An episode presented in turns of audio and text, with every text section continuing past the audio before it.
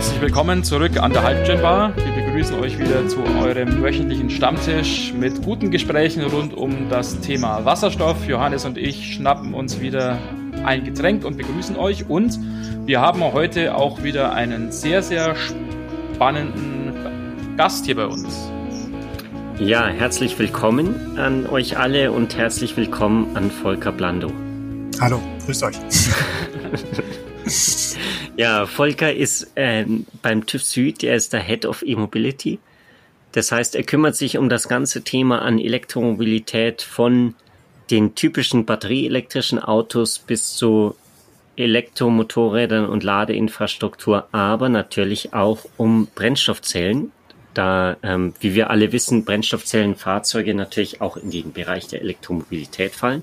Volker, vielleicht willst du ein, zwei Sätze über dich und deine Erfahrungen nochmal verlieren. Ja, ähm, ich bin sehr früh gestartet im Bereich Elektromobilität. 1987 hatte ich mein erstes Elektroauto, ein, ein Mini-L aus Dänemark. ähm, dann habe ich 1991 die Chance bekommen, ähm, am BMW E1 äh, mitzuarbeiten. Ähm, habe dann BMW aber sehr schnell danach wieder verlassen, weil das Thema dort eingestellt wurde. Ähm, und habe dann 17 Jahre als Berater im Bereich erneuerbare Energien und ähm, Clean Transport gearbeitet, ähm, wo ich mich sehr stark mit ähm, Versorgungsketten beschäftigt habe, also äh, ganzheitlichen Analysen, Well-to-Wheel genannt, ähm, Emissions, äh, was die Emissionen und was die energetischen Einsätze äh, der verschiedenen Kraftstoffoptionen angeht. Ja, und seit zehn Jahren jetzt bin ich beim TÜV Süd und bin wieder bei der E-Mobilität gelandet. Ja, vielen Dank. Äh, schön, dass du dich bereit erklärt hast, hier beim Podcast mitzumachen.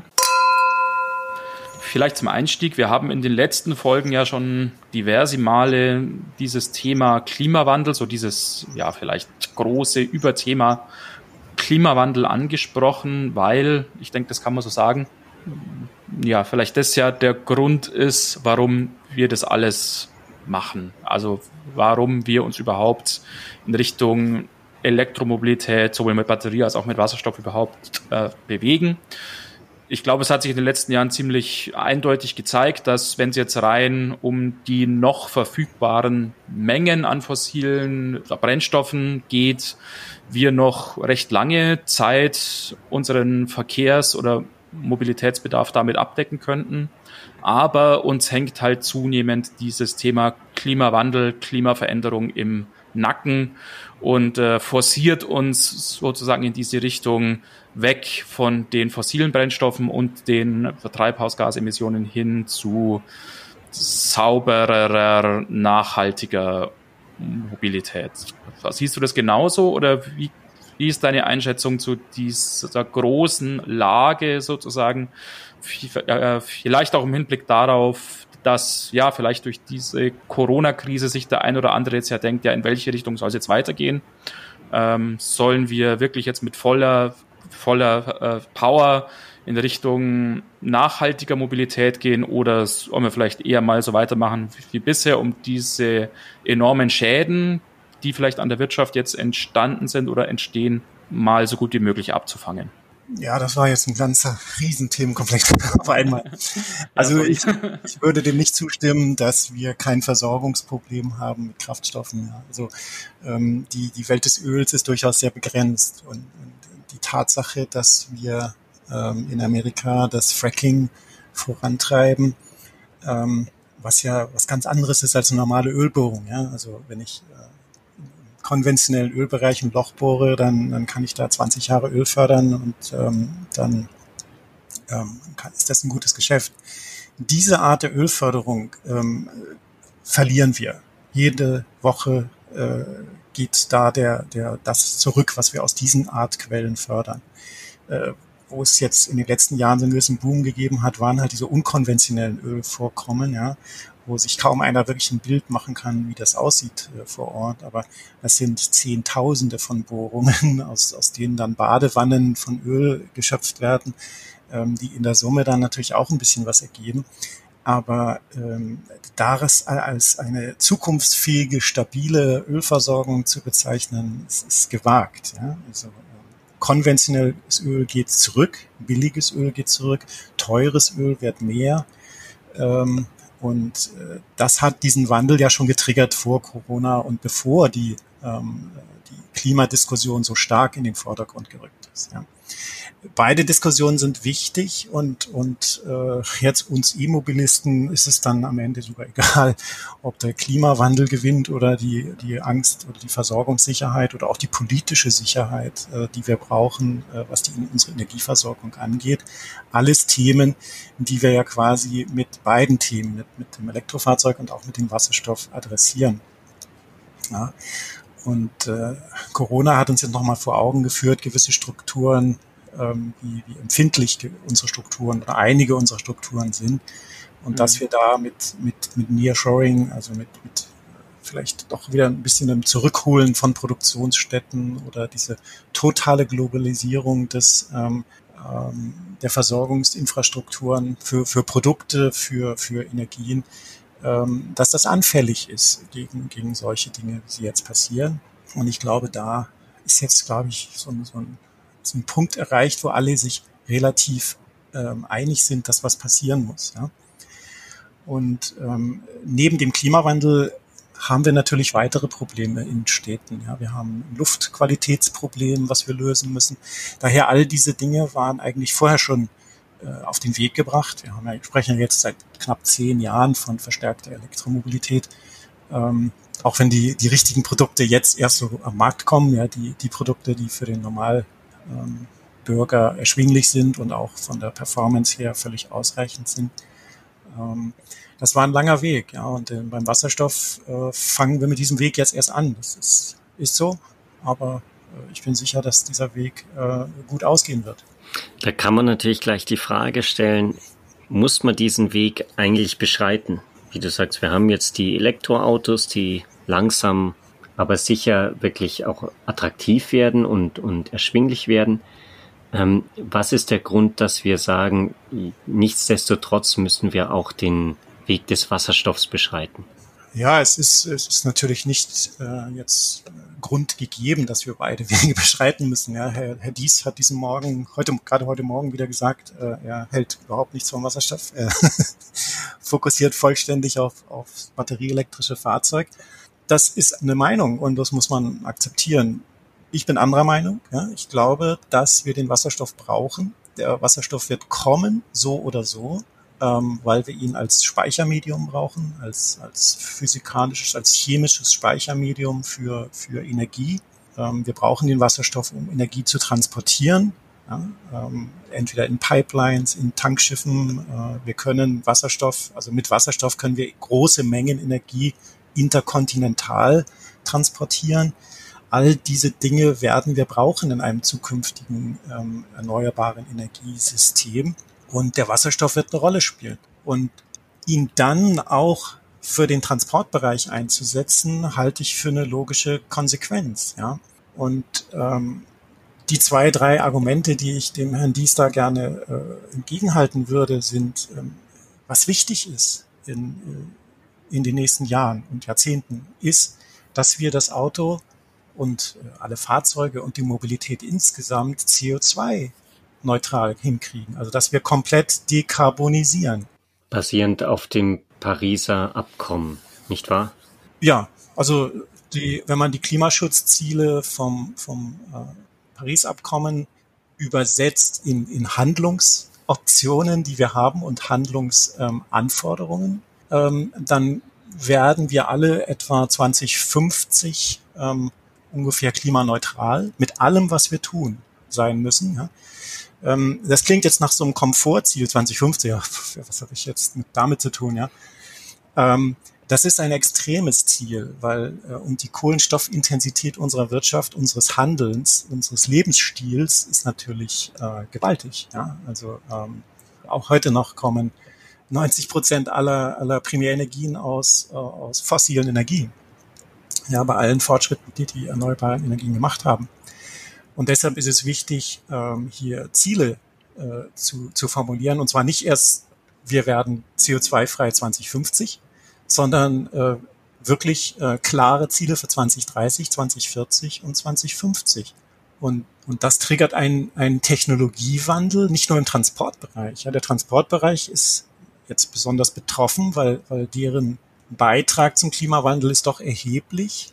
Ähm, der Transportbedarf wächst weiter. Ja, wir, wir bauen jedes Jahr 100 Millionen Autos äh, neu. Ähm, wir, davon ist sozusagen ungefähr 30, 30 bis 32 Millionen neue Autos. Ja? während 50 Millionen sind Ersatz für schon vorhandene Autos. Mhm. Ähm, was aber immerhin heißt, dass wir alle drei Jahre 100 Millionen neue Autos haben auf dem Planeten. Mhm. Und 100 Millionen Autos sind ganz schön viele.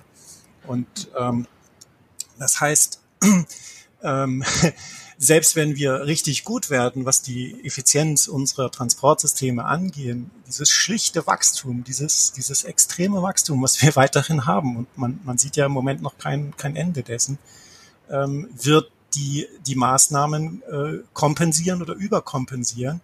Und das macht das Ziel dann eben nochmal aufwendiger und schwerer zu erreichen, weil ich, weil, sozusagen das Thema immer größer wird. Ja.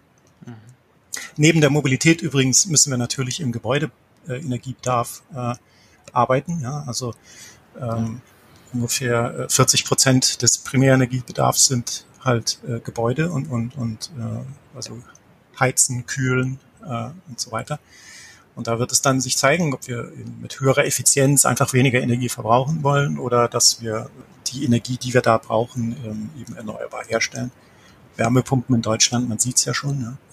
Und dann haben wir als dritten Bereich mhm. den Industriebereich, ja, die industrielle Produktion wie Stahlerzeugung, chemische Industrie, ähm, äh, die Zement, ja, also Baustoffindustrie, die große Mengen CO2 emittiert und die wir zum Beispiel mit Wasserstoff oder nicht zum Beispiel, sondern Wasserstoff ist wahrscheinlich der einzige Energieträger, mit dem wir ähm, diese Bereiche dekarbonisieren können.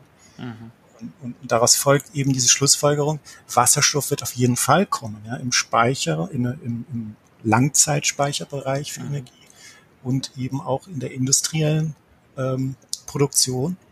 Und dann behaupte ich, wenn wir diese Skalen erreicht haben, wird der Wasserstoff so billig, in der Herstellung, ähm, dass er auch im Fahrzeug eine absolut konkurrenzfähige Option ist. Ja? Und, und daher glaube ich an diese Technologie.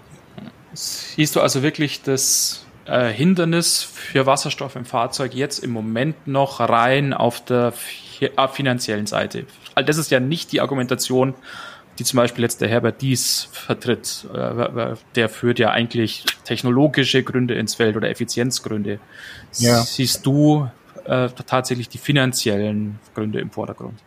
Nein, nein, ich, ich, ich sehe die nicht im Vordergrund. Also äh, wenn man sich einen Hyundai ähm, Nexus anschaut, äh, der, der kostet ein, weiß nicht, irgendwas zwischen 50 und 60.000 Euro. Mhm. Die nächste Generation Fahrzeuge wird sicherlich deutlich unter 50.000 Euro kosten. Das heißt, halb so viel wie ein, wie ein Tesla Model S. Ja? Also ähm, das Fahrzeug ist sozusagen serientauglich. Es ist auch nicht zehnmal so teuer oder sowas wie ein, wie ein, ähm, wie ein Elektrofahrzeug. Da sehe ich überhaupt keine Probleme und, und es ist ja wirklich nur bisher nur Hyundai, äh, der was äh, der Brennstoffzellenfahrzeuge in größeren Stückzahlen in Serie mhm. fertig. Ja. Jetzt muss man da natürlich dazu sagen, vielleicht auch, dass diese Preise, wie du sie genannt hast, ich habe jetzt keine Prozentzahlen im Kopf oder absoluten Zahlen im Kopf, aber es ist doch so eigentlich, dass diese Preise ja nicht ganz fair sind, weil, also speziell von na, dem Toyota Mirai weiß ich es halt, dass die ja schon ziemlich stark eigentlich bezuschusst sind und dass da im Grunde ja Toyota mit jedem verkauften Fahrzeug Verlust macht. Das heißt, die Preise, die sind jetzt für, für den Verbraucher auf einem Niveau, das ja, glaube ich, akzeptabel ist. Ähm, aber sowohl der, der Fahrzeugpreis ist ja bezuschusst, als auch auf der anderen Seite ja der Wasserstoffpreis äh, hat diese 59, die man an der Tankstelle jetzt aktuell hier bei uns, zumindest in Deutschland, ja bezahlt.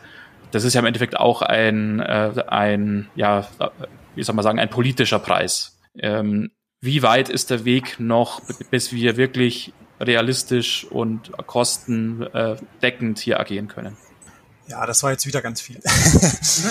ähm, also ich glaube nicht, dass äh, Hyundai mit jedem Auto Geld verliert. Ja, das also rechnen könnt ihr auch. Und und bei Toyota ähm, Toyota ist diesen Weg mal gegangen. Ja, beim Hybridfahrzeug 1994 ähm, haben sie dann in der Tat für jede, mit jedem äh, Toyota Prius, den sie auf den Markt gebracht haben, ein paar tausend Euro verloren. Das haben sie auch zugegeben und das war aber nach einigen Jahren ähm, weg. Und, und jetzt haben sie 15 Millionen davon verkauft und haben auch satte Gewinne mit diesen Fahrzeugen eingefahren. Ja. Also es ist eine Strategiefrage. Und, und ob es bei Toyota äh, der Mirai ist, ist ja ein handgefertigtes Manufakturfahrzeug. Ja. Also jedes einzelne äh, durchge, durchgeschoben durch die Fabrik. Also man kann hier nicht von Massen- oder Serienproduktion sprechen. Ja.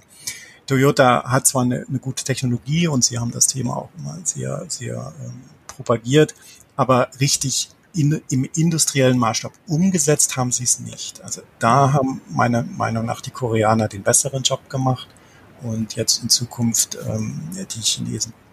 Eine Bemerkung noch zu dem Thema Effizienz. Ja, der Herr Dies, äh, richtig, der, der hebt vor allem auf das Effizienzthema ab, dass er sagt, zwei- bis dreifacher Energiebedarf für die gleiche Fahrstrecke Elektrofahrzeug versus Brennstoffzellenfahrzeug. Das ist richtig. Ja, also diese Zahlen sind, sind, sind soweit richtig, können auch nicht äh, bestritten werden.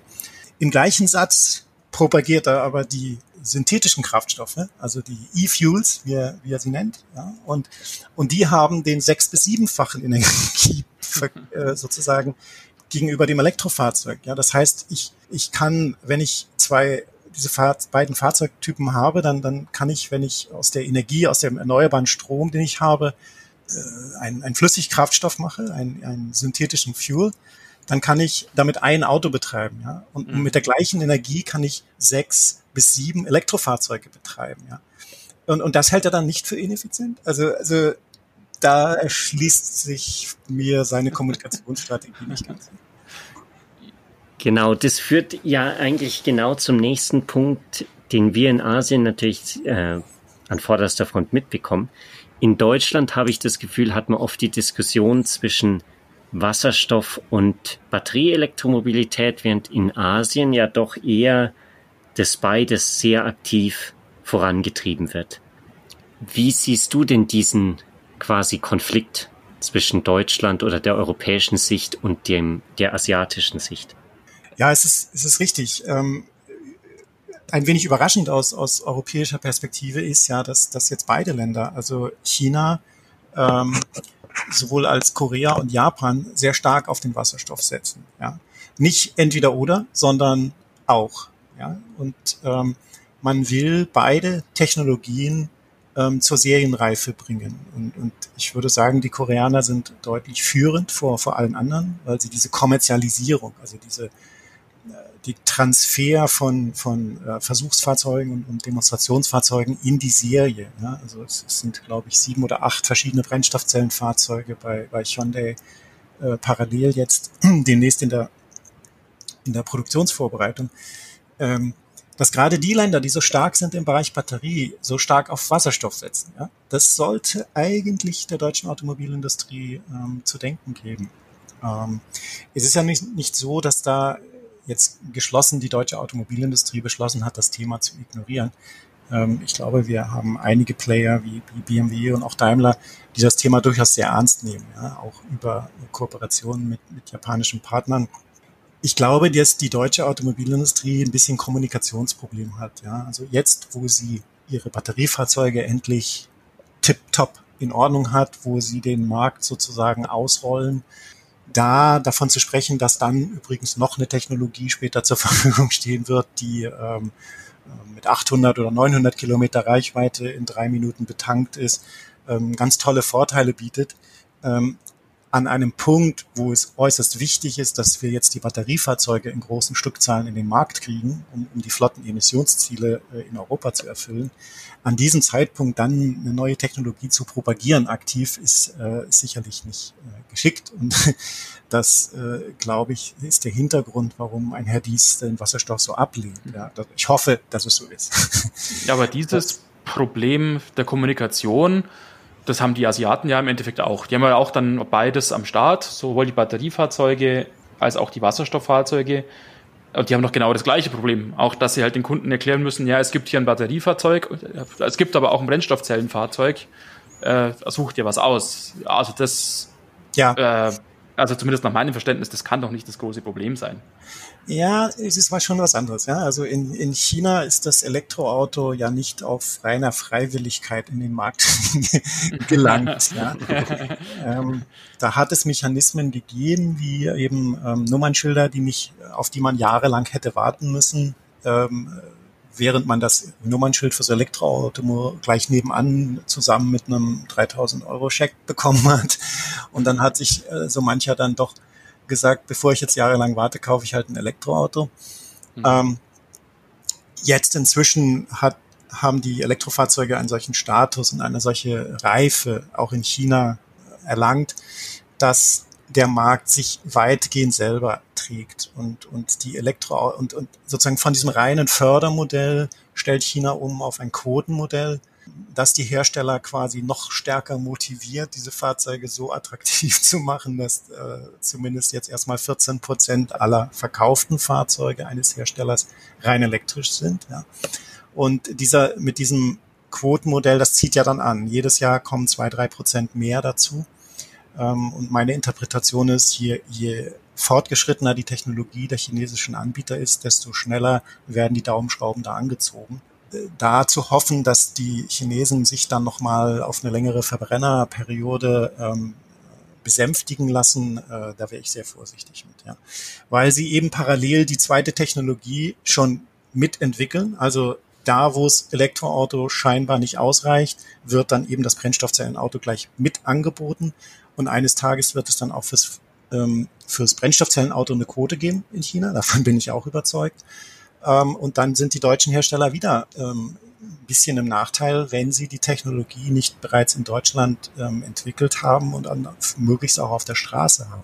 Ähm, wenn man das mal so sieht, das Elektroauto und das Brennstoffzellenauto, die könnten beide wirklich 100 Prozent der Mobilität abdecken. Es gibt keinerlei Gründe für irgendeine weitere Technologie, die es noch bräuchte das super effiziente Batteriefahrzeug und das, sage ich mal, im Kundennutzen doch sehr vorteilhafte ähm, Brennstoffzellenfahrzeug, was dann auch im Busbereich, im Truckbereich, im äh, Fahrzeug, Lieferfahrzeugbereich ähm, wahrscheinlich äh, noch ein größeres Einsatzgebiet finden wird, ähm, können wir alles abdecken mit diesen beiden Technologien und den Gesamttransportbereich elektrifizieren. Ja. Japan, äh, also Korea hat andere Mechanismen. Äh, ich finde, die Koreaner haben das sehr gut gemacht. Die haben ähm, sehr offen kommuniziert in Korea. Wir haben ein Klimaschutzziel zu erfüllen und das sind die Maßnahmen, die wir machen. Und äh, die beiden Maßnahmen sind klar benannt. Ähm, wir bauen so und so viel 100 Wasserstofftankstellen auf und wir bauen eine, eine ganz intensive äh, Ladeinfrastruktur für Elektrofahrzeuge auf. Und dann habt ihr, liebe Kunden, liebe Bürger, äh, die Wahl zwischen den beiden Technologien, aber wichtig ist uns, dass es insgesamt CO2-frei wird. Ja. Ich hatte das Gefühl, in Korea war die Kommunikation sehr ehrlich. Ja. Wir haben ein Klimaproblem und wir mit aus der Automobilindustrie wollen Teil der Lösung sein, weil, weil wir waren ja auch Teil des Problems. Ja. Mhm. Ähm, Japan ähm, hat sich ein bisschen verhaspelt in seinem Konservativismus, würde ich jetzt mal sagen. Ja. Ich sehe in Japan weder eine vernünftige ähm, Elektrifizierungsstrategie, also was die batterieelektrischen Fahrzeuge angeht, noch, dass das Brennstoffzellenfahrzeug wirklich in die Kommerzialisierung getrieben wird. Ja. Der, der Mirai ist ein schönes Fahrzeug und wir hatten es vorhin, es ist teuer, es ist ähm, vielleicht auch nicht jedermanns Sache, ja. Aber die Volumenmodelle, äh, die, die Toyota in den USA, also in Nordamerika und, und begrenzt in Europa, vor allem aber in China auf dem Markt hat, sind weit davon entfernt, eine Brennstoffzelle zu sehen. Ähm, da wird, da ist Japan schwer am Aufholen. Und ich würde sagen, Deutschland ist hier deutlich weiter als Japan, was die Fahrzeugseite angeht. Und äh, den Japanern bleibt momentan nichts anderes übrig, als, als jetzt voll auf die Batterie zu setzen, um in China ähm, die Marktanteile zu halten. Ja, und auch USA könnte ja nach einem möglichen Regierungswechsel sehr stark Richtung Klimaschutz und Elektromobilität gehen. Ähm, da ist man auch nicht wirklich vorbereitet. Äh, die Japaner sind da nicht gut aufgestellt in den USA. Mhm. Ähm, es werden spannende Zeiten insgesamt. Ja. Und äh, andererseits, die Chinesen sind gut aufgestellt. Ja? Die haben gute Modelle, ähm, große Modelle jetzt im Angebot, obwohl das ökologisch fragwürdig ist, aber sie haben eigentlich die Fahrzeuge jetzt demnächst im Angebot, ähm, die der Kunde heute verfragt. Mhm. Und kommen natürlich auch jetzt schon langsam nach Europa. Ähm, aber vielleicht noch kurz, weil sich die Zeit ja auch dann schon dem Ende hinzuneigt. Glaubst du, dass Deutschland und Europa mit ihren Wasserstoffstrategien jetzt auf dem richtigen Weg ist? Oder braucht es noch mehr Commitment, vor allem dann, dass halt eben nicht mehr diese Diskussion geführt wird äh, zwischen Wasserstoff und, und Batterieelektromobilität, sondern eher ein, ein gemeinsamer Weg da stärker aufgezeichnet wird. Ja, sagen wir mal, die Politik ist hier irgendwie weiter wie die Industrie. Ja? Also äh, ich finde, die Politik hat an, an beiden Fronten, also auf der in der EU mit dem Green Deal und eben in Deutschland speziell mit dem nationalen Wasserstoff, äh, mit der nationalen Wasserstoff-Roadmap. Übrigens gibt es in 17 weiteren EU-Ländern noch nationale Wasserstoff-Roadmaps. Ja, es ist nicht so, dass das jetzt ein EU- äh, und, und Deutschland-Thema ist. Nein, nein, also es gibt Länder wie, wie die Niederlande, Portugal, Frankreich, äh, Italien, Norwegen, Schweden, Dänemark, die alle sehr intensive Wasserstoffstrategien haben. Und zwar ganzheitlich. Ja. In Deutschland ähm, weiß man natürlich um die Sensitivität, dass der, die Automobilhersteller da im Moment noch nicht so richtig ziehen. Also äh, kann sich ein Wirtschaftsminister in Deutschland nicht hinstellen und sagen, der Verkehr wird demnächst mit Brennstoffzellenautos fahren. Also wir legen das ein bisschen weiter an. Ja? Also und es ist ja auch richtig. Wir müssen zunächst die großtechnische Produktion von grünem oder sauberen Wasserstoff fördern und unterstützen. Und, und da zielt die nationale Strategie ja sehr stark darauf ab. Wir müssen dann sehen, in welchen Bereichen wir diesen Wasserstoff am sinnbringendsten einsetzen. Und ähm, ich bin ganz sicher, dass wir dann am Ende des Programms, also Richtung äh, zweite Hälfte des Jahrzehnts, ähm, auch deutliche Programme sehen werden, äh, was Nutzfahrzeuge zumindest angeht. Ja. Insofern hat die Politik das sehr geschickt gemacht. Sie hat den Wasserstoff quasi auf die Agenda gesetzt. Sie hat äh, sehr große Geldmengen äh, allokiert für, für das Thema. Ähm, sie hat die richtigen Stimulantien gesetzt für die Technologie. Ja, wir sind ja noch, wir haben noch keine großen Elektrolyseure, die den Wasserstoff im Bereich äh, zwei bis drei Euro pro, pro Kilogramm produzieren können. Ja. Äh, und äh, da müssen wir noch einen Schritt vorangehen und, und, äh, mhm. und, äh, und dann, wenn wir das haben, dann hoffe ich, dass die deutsche Automobilindustrie äh, doch noch hinten irgendein Garagentor aufmacht und sagt, äh, das ist übrigens unser Brennstoffzellenfahrzeug. Ja. Gut, hoffen wir es mal. ja. Aber damit lass es uns doch jetzt erstmal beschließen und lass, lasst uns nächste Woche weitersprechen da wir ja jetzt schon wieder weit über eine halbe Stunde oder, oder knapp über eine halbe Stunde sind, ja, vielen Dank für eure Zeit. Auch an dich, Volker, für deine Zeit. Ja, sehr gerne. Hat Spaß gemacht.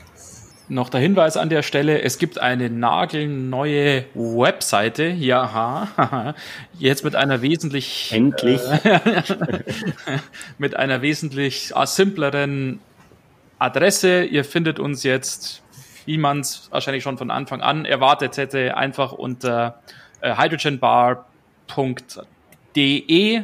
Es entfällt also dieses komische äh, Podigy und IO und so weiter. Äh, schaut auf unsere neue Webseite www.hydrogenbar.de und in diesem Zuge äh, gibt es auch eine neue Mailadresse, an die ihr uns sehr gerne weiterhin euer Feedback schicken könnt.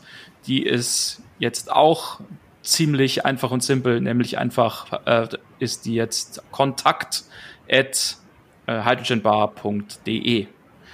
Äh, die alte E-Mail-Adresse, die war ja hydrogenbar at yahoo.com, die funktioniert auch weiterhin, aber ihr könnt sehr gerne auch die neue nutzen. Äh, ja, wir freuen uns auf euer Feedback und äh, vielen Dank auch von meiner Seite an alle und wir setzen das Gespräch dann in einer Woche fort. Vielen Dank für heute. Ciao, tschüss. Bis dahin, alles Gute. Ciao.